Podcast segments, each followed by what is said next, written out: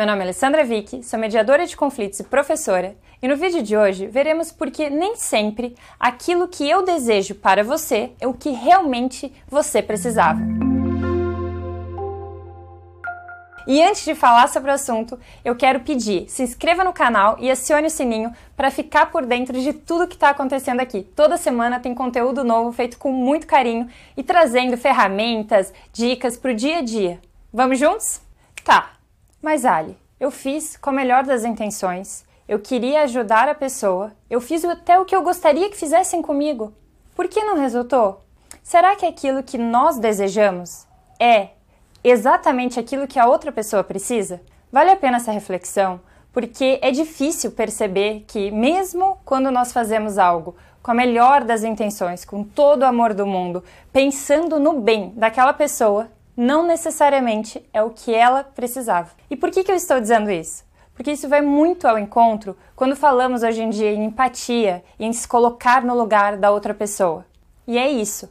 Quando nós tentamos realmente inverter os papéis, é porque eu paro de tentar julgar e tentar fazer como eu faria e tento me colocar no lugar da outra pessoa.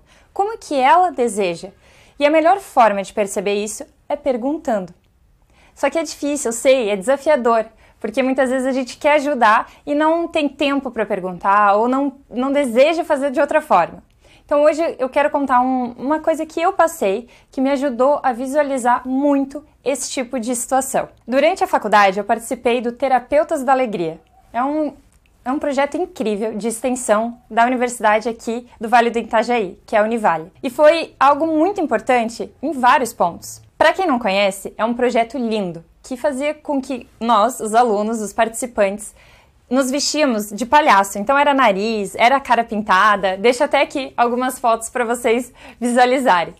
Então, como que funcionava? A gente ia para os hospitais aqui da região para tentar levar um pouquinho de alegria, tentar trazer leveza, porque o hospital a gente sabe que é um momento delicado, é um ambiente mais pesado. Então, esse projeto ele buscava isso, tanto para os pacientes, os acompanhantes, como para toda a equipe que faz parte lá do hospital. Só que no início eu não entendia por que, que nós não podíamos simplesmente chegar. Chegar com surpresa, levando os balões e fazendo o que nós estávamos nos preparando para isso. Então era como um teatro, a gente vinha, conversava, e eu não entendia por que, que a gente precisava bater na porta para entrar. Já começava aí. Eu achava que, poxa, é um lugar onde a gente podia chegar surpreendendo, ia ser mais emocionante. Não, uma das regras era sempre pedir permissão para entrar. Ok, até aí entendi. Ainda que eu goste mais de surpresa, eu entendi e respeitei sempre isso. Mas o que realmente me chocou é que algumas pessoas falavam pra gente não entrar. E aquilo me deixou assim, nossa, mas por que não? Nós estamos ali para ajudar, para trazer um pouquinho de leveza. E o hospital em, em, particular, que nós fazemos mais visitas, era o Pequeno Anjo, que é um, um hospital voltado para criança. Então a gente falava, poxa, mas eu levando um balão, fazendo uma brincadeira, por que não, né?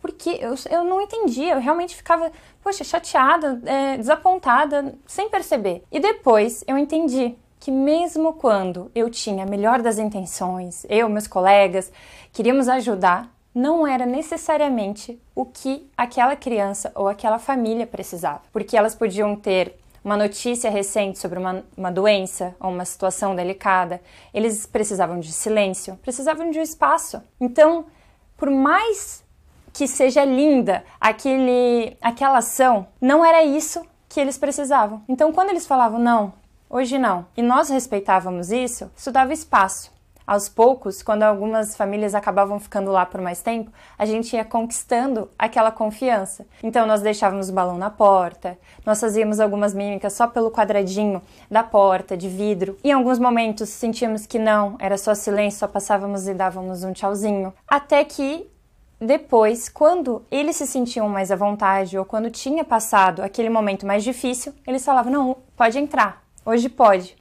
E aí nós ficávamos super alegres e, e realmente conseguíamos levar aquilo que nós esperávamos. Mas deu para perceber que, nossa, nós estávamos ali querendo ajudar, querendo levar amor, querendo trazer felicidade. Por que alguém diria não? Porque às vezes não é isso que ela está precisando. E por mais difícil que seja, é importante respeitar esse espaço. Tali, mas por que, que você está falando isso? Para justamente identificar e ajudar para que vocês também consigam identificar no dia a dia. Poxa, mas eu estava lá tentando ajudar nossa, a pessoa não gostou.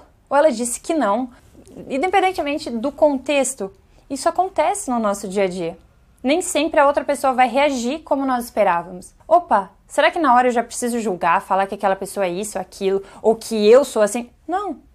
Dá tempo e pergunte: será? Será que é isso que ela precisava? Ou pergunta para a pessoa sempre, antes de assumir, antes de criar julgamentos. Faz sentido? Enquanto eu fui falando, eu acho que você já foi pensando: nossa, aconteceu isso outro dia. Nossa, então foi foi por isso que aquele dia deu aquela confusão toda. Não foi? Então, compartilhe comigo, deixa aqui nos comentários uma situação que você também tenha passado e que agora, refletindo sobre essa, esse novo ponto, isso pode trazer diferentes olhares. Agradeço por ter assistido o vídeo até aqui e agora eu peço, compartilhe com outra pessoa, ajude para que nós juntos construímos essa rede que é de diálogo, de tentar resolver realmente a situação e perceber que existem outras formas para lidar com o conflito. Um beijo grande e uma ótima semana!